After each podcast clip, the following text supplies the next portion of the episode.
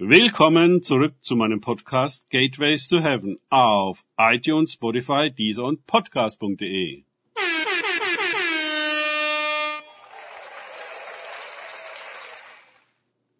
Kleiner Scherz. Mein Name ist Markus Herbert und mein Thema heute ist Im Glauben handeln. Weiter geht es in diesem Podcast mit Lukas 9,15 aus den Tagesgedanken meines Freundes Frank Krause. Er aber sprach zu seinen Jüngern, lasst sie reihenweise zu je fünfzig lagern. Und sie taten so und ließen alle sich lagern. Lukas 9, 15. Die Spannung steigt. Die Jünger wissen nicht, was das werden soll. Dass Jesus die zwei Brote, die fünf Fische anfordert, im Angesicht aber tausender Menschen, die wohl genauso fragend auf ihn blicken wie sie, dann sollen sie die Menge lagern. Die ganze Menschenmenge wird in Reihen zu 50 gesetzt. Bei geschätzten 10.000 Leuten wären das 200 Reihen. Allein, was ist das für eine Aktion? Wie hätten wir uns gefühlt, den Auftrag Jesu so auszuführen? Was wäre uns durch den Kopf gegangen? Hätten wir nicht Sorge gehabt, uns komplett lächerlich zu machen? Bei den hinteren Reihen können die Jünger Jesu kaum mehr sehen. So weit ist er weg. Und bei jeder Gruppe müssen sie erklären, warum sie sich in einer solchen Reihe niederlassen sollen. Es gibt gleich was zu essen. Begeistern machen die Leute mit. Aber wo sind die, die Lastwagen voller Essen, fragen sie sich. Sie haben doch gar keine Catering-Firma gesehen. Genau, die Jünger auch nicht.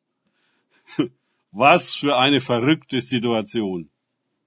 Überlegt euch das mal. Erneut haben wir eine Situation, wo wir auf das Ereignis eines großen Wunders zusteuern. Aber es gibt so viele Gründe, die dafür sprechen, es nicht so weit kommen zu lassen.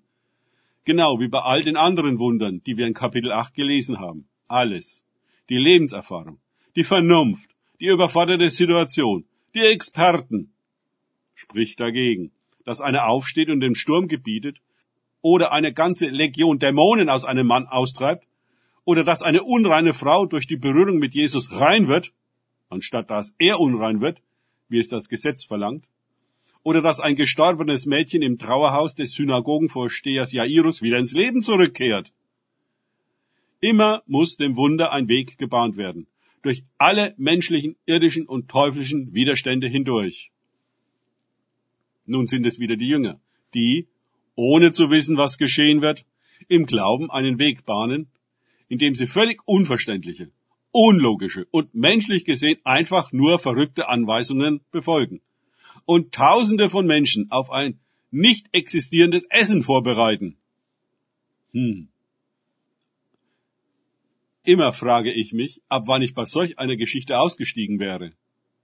Ab wann ich Jesu Widerstand geleistet und mich geweigert hätte, ohne genaue Erklärung, was wann und wie geplant ist, weiterzumachen das Kopfschütteln der nicht ganz so gläubigen Leute, die nichts von einer Lebensmittellieferung gesehen haben, hätte ich wahrscheinlich persönlich genommen und von einer Reihe zur anderen, hunderte davon, ohne Ende im Turbogang darüber nachgedacht, wie in aller Welt diese Aktion gut ausgehen kann. Tatsächlich kann ich mich des Eindrucks nicht erwehren, dass Jesus selbst es nicht wusste.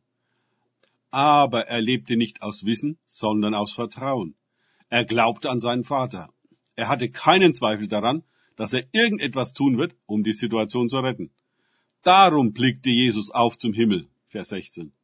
Das zeigt uns die Blickrichtung. Weg von den menschlichen, irdischen Unmöglichkeiten hinauf zu den göttlichen, himmlischen Möglichkeiten. Der Glaube Jesu und der Jünger wird nicht enttäuscht. Brot und Fisch vermehren sich ins Unermessliche. Keiner kann sagen, wie genau es geschieht denn es geschieht beim Tun im Glauben. Die Jünger lagern das Volk in Gruppen und sie tun das im Glauben, auf Jesu Wort hin. Die Menge macht mit und lachet sich in Gruppen zu 50. Und sie tut das im Glauben, auf das Wort der Apostel hin. Jeder bricht das Brot und gibt den Fisch weiter im Glauben. Für jeden ist das, was er weitergibt, das letzte Stück Brot und der letzte Fisch. Keiner weiß, wie sein Nebenmann nach ihm auch noch etwas weitergeben kann. Bedenken wir. Am Ende waren zwölf Körbe Brot übrig. Für jeden Jünger einer. da war ihr Glaube doch wirklich wunderbar belohnt worden. Danke fürs Zuhören. Denkt bitte immer daran. Kenne ich es oder kann ich es? Im Sinne von erlebe ich es. Erst sich auf Gott und Begegnungen mit ihm einlassen, bringt wahres Leben. Und die übernatürliche Versorgung Gottes. Gott segne euch und wir hören uns wieder.